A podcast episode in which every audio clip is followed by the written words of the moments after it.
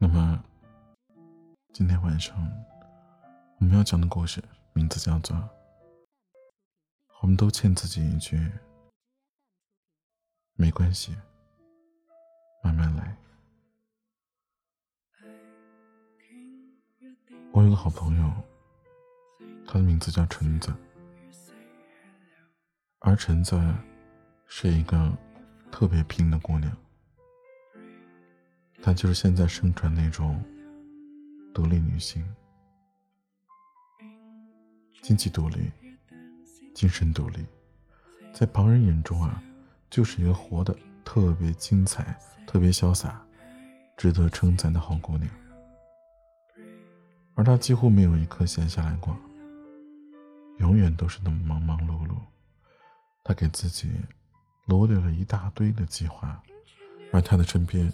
都是鼓励他前进、支持他拼搏的人。从去年九月到现在，我已经约过橙子 n 次了，但是他总是有各种各样的事情，没有时间赴我的约。直到昨天的时候，他主动给我打电话说：“这周末有时间吗？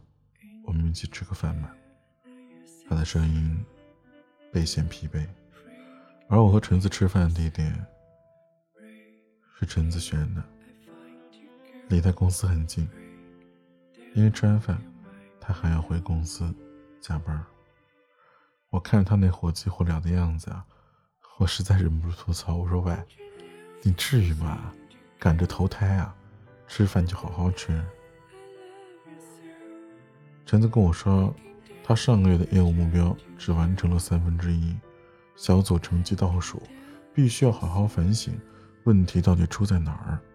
他说他已经连续加班两个多星期了，而我和橙子那餐饭吃成了他的反省大会。自我批评完以后啊，再对团队里某些员工进行了埋怨，到最后桌子上的菜没动几筷子，他就赶回公司去了。没分别的时候，橙子跟我说：“他说亲爱的，你给我加个油吧。”我一定要拿回以前的好成绩。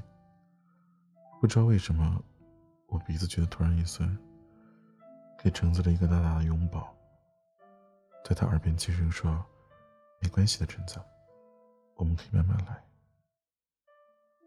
橙子狠狠点点头，我知道他哭了，大概是他身边的人都在支持他往高处飞，却没有一个人拉住他。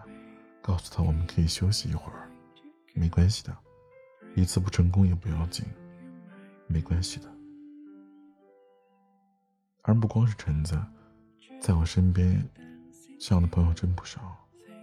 当他们发现自己有一处不好的时候，就想立刻改掉；而他们发现事情无论怎样做都达不到效果的时候，就会责备自己。现在都说。人要自律，才能自由。而真正优秀的人，都是敢对自己下狠手的。所以必须要学会自律，必须要对自己狠。可是自己一次没忍住吃了高热量的食物，没忍住又在家看了一天的连续剧，他们就会对自己不自律而感到深深的自责和愧疚。难怪别人有马甲线，因为别人够自律嘛。也难怪别人可以写出那么多好的文章，因为别人每天都练笔啊，明白很多很多的道理，但为什么还是过不好这一生呢？不就是因为自己不够自律吗？我们常常对自己没有耐心，常常会出现各种痛苦的自责情绪，而我们是从什么时候开始，非要活得这么咬牙切齿的？有时候。我们希望在短时间内传递大量有效的信息，用最短的时间学会某样新技能，把计划安排的天衣无缝。一天之内完成的事情越多，代表这一天越是没有虚度。可是，你真的会因此而感到快乐吗？这样做的结果，往往是我们变得越来越焦躁，脾气越来越不好。因为我们对失控的承受能力非常低，恨不得所有的事情都在自己的掌控范围之内。我一直不愿意承认自己是一个普通人，别人也是如此。我们会做错事，别人也会。我们会因为不自律，让计划失败。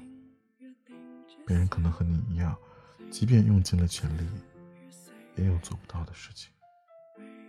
我们都太急了，等不及，我们可以慢慢变，慢慢变好，也等不及，别人可以慢慢变好。就算是我，也容易陷入这种焦躁和不安中。做一件事，一次做不好，两次做不好，第三次。我就要抓狂了。有时候，只要遇到挫败，我就会这样。我在想，是什么导致我没有耐心的？而回过头来看希望，发现失败是不被允许的，也极少被耐心的对待过。从小到大都是如此。爸爸叫我算数题，我怎么都算不对。他特别恼火，他说：“你怎么这么笨？”他从来没有一次跟我说过：“没关系，我们来再算一遍。”而考试的时候，错了一道题，老师会说：“这么低级的错误你都会犯。”他也从来不会跟你说过一次：“没关系，下次仔细点。”而从第一次犯错开始，我们得到的就是批评，从来都不是。没有关系，而是你不应该。然后，我们也不允许自己做的不好，绝不允许自己去犯低级错误。但是如果犯了，那就应该百分之百被责备。慢慢改，也是不被允许的。而最好的就是这一辈子都再也不会出现同样的错误了。如果再出现，你自己就会觉得内疚、愧疚。自责。其实，我们真的不用这样。成功，从来不是一蹴而就的，都是经过循序渐进的改变才得来。而错误，是可以被允许的，做不好也是没关系的。如果你真的想做好，那就慢慢来。我们为什么会不能允许失败呢？我们为什么不能承认自己怂？我们为什么不能就这样和无能一起在自己待一会儿呢？其实无能并不是一个一辈子都撕不掉的标签儿。此刻我们做不到，但可以通过学习、思考或者调整各种方法去改变，哪怕只是微小的进步。此时此刻，也许我们挣不了太多钱，也过不上想要的精致生活。但别对自己着急多给自己一些时间。我们已经欠自己这句没关系慢慢来太久了。生活的本质其实很简单尽力去做好你应该做的其他的就交给时间吧。